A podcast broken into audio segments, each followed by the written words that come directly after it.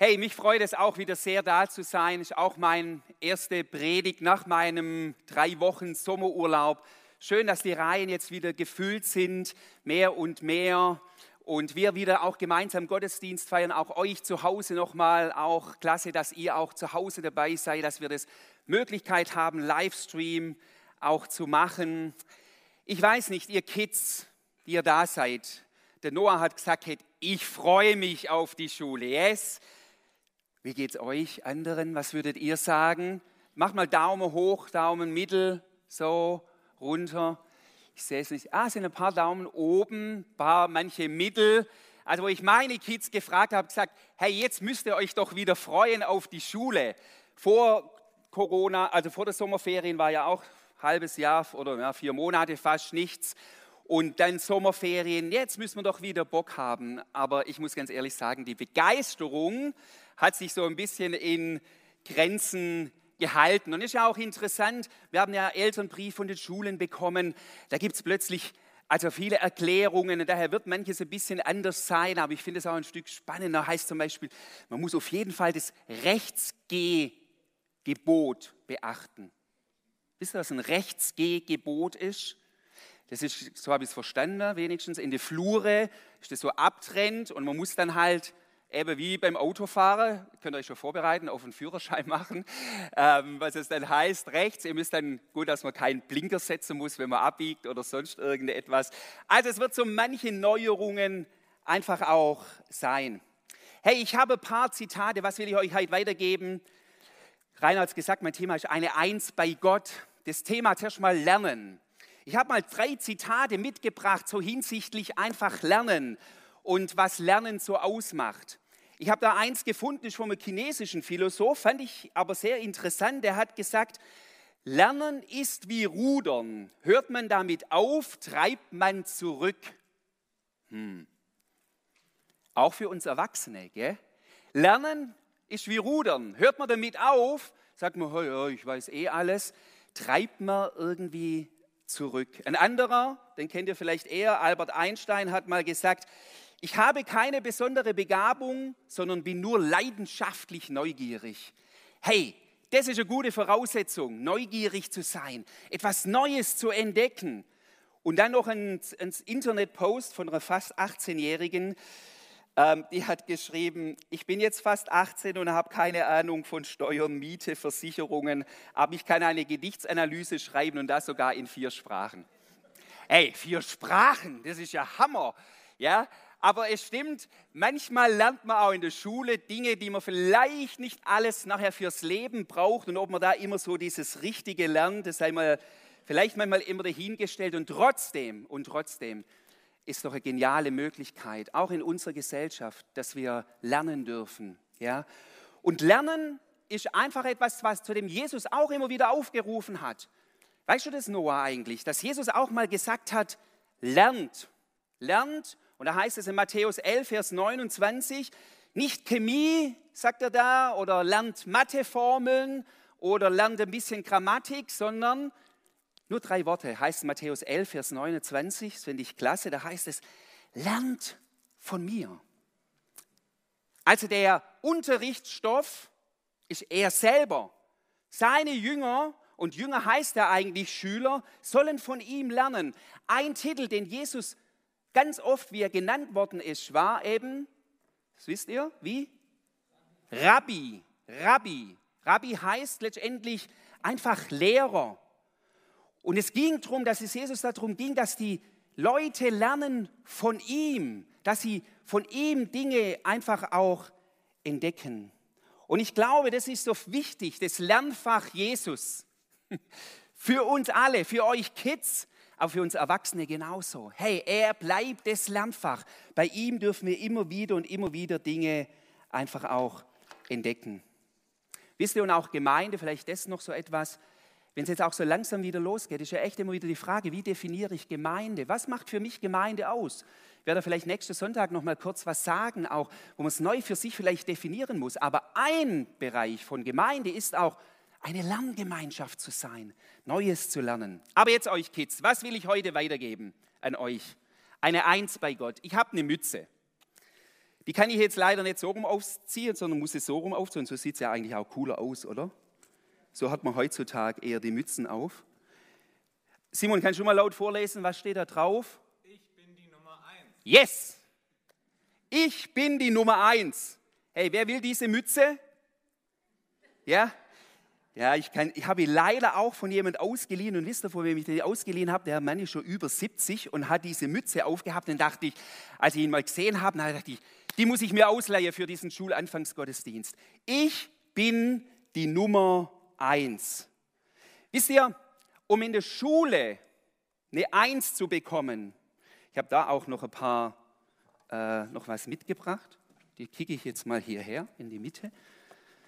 Das sind Luftballons auch mit der Eins drauf, lege ich jetzt mal da ein bisschen hin. Um in der Schule eine Eins zu bekommen, muss man sich ganz schön manchmal anstrengen, stimmt's? Und eine Schule hat es manchmal oder hat es einfach auch mit Leistung, Anstrengung zu tun. Und ich will euch heute eines sagen. Sicherlich ist es gut, sich einzusetzen. Auch es kostet manchmal auch Kraft oder in der Schule sich einzubringen. Nicht nur alles easy beasy, sondern wirklich auch mal sich hinzuhocken und zu lernen, das ist auch wichtig. Aber hört mir heute Morgen das eine zu und vielleicht, ihr habt es vielleicht schon öfters gehört, aber mir ist es wichtig gewesen, heute nochmal an diesem Schulanfangsgottesdienst euch zuzurufen und zu sagen, dass du eine Nummer eins bist, hängt nicht davon ab, was dein Lehrer unter deine Klassenarbeit schreibt. Das hängt nicht davon ab, was da am Ende vom Schuljahr drinsteht. Nochmal, ich sage jetzt nicht, das ist alles völlig unwichtig. Ja, es ist gut, in der Schule sich auch reinzuknien ein Stück. Aber lass dir das nie, nie, nie sagen von anderen Leuten oder von Leuten oder von dir selber, von Inneren, dass du deinen Wert, ob du eine Nummer eins bist, von dem, was hier drin steht, letztendlich abhängig machst. Wisst ihr, und das ist mir nochmal so gekommen, Gott hat eben dem Menschen, ich nenne es mal einfach bildlich, auch so eine Mütze aufgesetzt. Wisst ihr wo? Ganz am Anfang, als er den Menschen geschaffen hat, hat Gott auch Noten verteilt. Ja?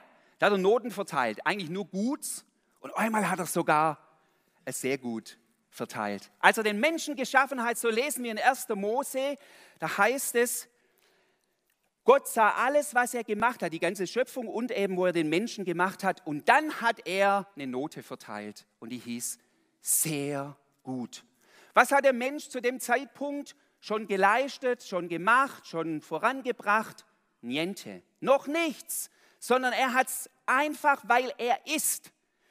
Deine Nummer eins bei Gott geliebt, kostbar, wertvoll, befähigt. Das macht einfach dein Sein aus. Egal wie du aussiehst, egal ob du sportlich bist, ob du in Sport eine 1 hast oder eine 5 hast, ob du in Bild eine Kunst oder in Musik oder in Mathe, das macht das nichts aus. Keiner. Und es ist so wichtig, dass wir das in uns haben, das Prädikat besonders wertvoll. Wisst ihr, Schüler, das Schuljahr und auch Lehrer, das Schuljahr kann herausfordernd werden, auch dieses Jahr. Ja? Es kann manches Mal, wo man dann enttäuscht ist, eben weil wir vielleicht gute Noten, äh, gute Note wollten, aber man hat sie investiert und nachher ist nicht so rausgekommen. Vielleicht hast du Stress mit dem Lehrer oder auch mit deinen Mitschülern. Ich will dafür beten, dass du dich immer und immer wieder erinnerst. Und denke, das ist das auch das Lernen von Jesus. Was macht deinen Wert aus? Nummer eins bei Gott. Gott hat über dein Leben eine Eins gesetzt, auch wenn wir Dinge verbocken. Und ich würde mal sagen, wo habe ich denn jetzt mein Zeugnis? Ah, hier. Wisst ihr, das ist ein schulisches Zeugnis. Gott stellt auch ein himmlisches Zeugnis aus. Und dieses himmlische Zeugnis, das steht über jeden Menschen. Kostbar, geliebt, und die, die wichtigsten zwei Fragen, das stelle ich auch an uns Erwachsenen, ist, weißt du, was Gott über dich sagt? Und dann sagen wir vielleicht, ja, ja, ich weiß, Gott hat, liebt mich. Und jetzt mal ganz ehrlich die zweite Frage, stimmst du mit dem überein, was Gott über dich sagt? Ich glaube, das ist die, die entscheidende Frage. Nicht nur, ich weiß, was Gott über mich sagt, sondern in meinem Herzen stimme ich mit dem überein, was Gott über mich sagt. Und das, Jesus, als er auch noch nichts getan hat, noch nichts gewirkt hat, hat, je, hat der Vater über seinen Sohn genau das ausgesprochen und hat gesagt, du bist meine Nummer eins, du bist mein geliebter Sohn. An dir habe ich wohlgefallen. Und Jesus hat noch keine Predigt gehalten, kein Wunder getan, sondern es war einfach, weil er ist, weil er, weil er seinen, sein Sohn ist. Und wisst ihr, wenn Jesus sagt, lernt von mir, dann ist das, glaube ich, für mich das Erste, was wir lernen dürfen, zu lernen, wie Gott mich sieht. Und das hat Jesus immer wieder versucht, seinen Jüngern beizubringen. Er hat sie nicht nur beigebracht, Dinge, damit sie gut durchs Leben kommen und ein paar Strategien, sondern er hat etwas in sie hineinpflanzen wollen, dass sie an ihm auch sehen, was es heißt, eine gesunde, in, in Christus gegründete Identität zu haben. Jetzt möchte ich noch ganz kurz ein Wort an uns Eltern richten. Und Eltern, die ihr hier seid oder Eltern, die ihr zuschaut, aber auch ich nenne es mal so, auch geistliche Eltern, auch, auch ihr Erwachsene, wenn ihr hier mit Kindern in der Gemeinde oder mit Jugendlichen in der Gemeinde auch zu tun habt. Wir können keinen wichtigeren Dienst an unseren Kindern, an der nächsten Generation leisten, als ihnen immer und immer wieder das zuzusprechen, wer sie in Gott sind. Achtet es nicht zu gering. Es gibt zu viele Dinge in unserem Leben, die unsere Identität durchlöchern wollen und ja auch die Identität unserer Kinder durchlöchern wollen. Wenn wir, und das ist vielleicht genau diese, dieser Satz, das empfand ich so in der Vorbereitung, euch noch zu sagen, eine Grundvoraussetzung, damit unsere Kids gut durch diese Schulzeit kommen, ist, dass wir als Eltern immer und immer wieder ihr Bewusstsein schärfen hinsichtlich dessen, wer sie sind. Wenn das nicht klar ist, bleiben sie verunsicherte Persönlichkeiten. Verunsicherte Persönlichkeiten wissen das nicht, wer sie letztendlich auch in Gottes Augen sind. Daher denkt nicht, Herr, meine Kinder wissen das eh, dass ich, dass ich sie liebe. Ja? Äh, meine Kinder wissen eh, dass sie von Gott kostbar sind. Sprecht es aus. Sprecht ihnen das jeden Morgen an der, an der Haustür aus und sagt, hey, sei gesegnet, ein toller Tag, du, du geliebtes Kind des lebendigen Gott oder welche Worte ihr auch, auch findet. Und jetzt schließe ich mit diesem Beispiel und daran wird es für mich nochmal echt deutlich. Wisst ihr, was der Unterschied ist zwischen zwei Vätern? Ganz kurz, zwei Väter in der Bibel. Der eine ist ein leiblicher Vater, also der hat eigene acht Söhne gehabt und der andere hat gar keine eigene leibliche Kinder gehabt, aber er hat ganz, ganz viel geistliche Kinder gehabt. Daher, das betrifft auch euch, die ihr keine jetzt eigene Kinder habt. Das ist auch ein Message für euch. Zwei Väter, die nicht unterschiedlich sein können. Ich habe sie jetzt hier, Isai und Paulus. Ganz, ganz kurz. Isai war der Vater des König Davids. Und König, und er hatte, Isai hatte acht Söhne. Und als der große Prophet Samuel in das Dorf kam, Bethlehem, zu Isai und ihn dort besucht hat und hat ihm gesagt, ich will mit deiner gesamten Familie ein Fest feiern und dann auch einen König salben, einer deiner Söhne wird König, dann sind alle da bei diesem Fest, einer fehlt, David. David fehlt. Und da kommt er dann raus und dann David ist dann, wo ist er? Weiß es jemand? Er hütet Schafe. Ja, ihn hat man einfach vergessen. Und dann sagt Samuel, bringt ihn hierher. Was heißt es? David hat von Anfang an, ich, wir gehen da, wir werden ab Oktober wahrscheinlich eine Predigtreihe oder werden eine Predigtreihe über das Leben Davids, gerade in Bezug auf Identität, Reife, ähm, mal durchführen. Aber nur so viel. David hat von seinem leiblichen Vater keine Anerkennung bekommen. Er wurde vergessen.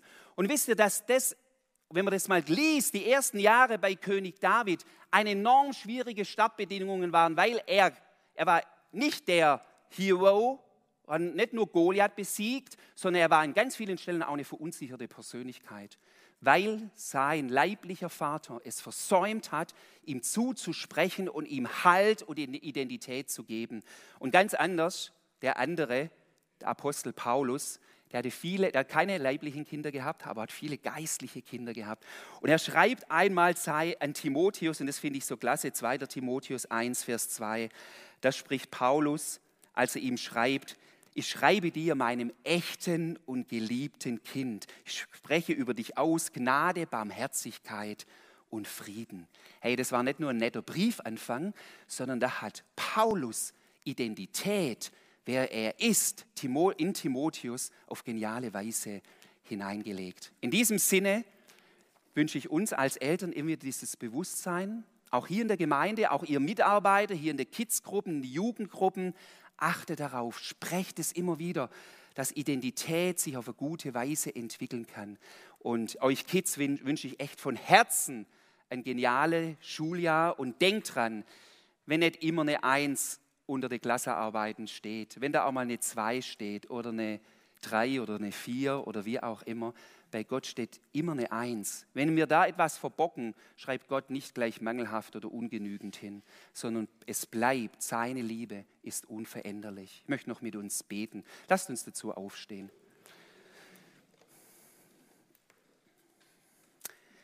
Ja, Herr, ich nehme jetzt einfach diesen Luftballon symbolisch eins, eine Eins bei dir.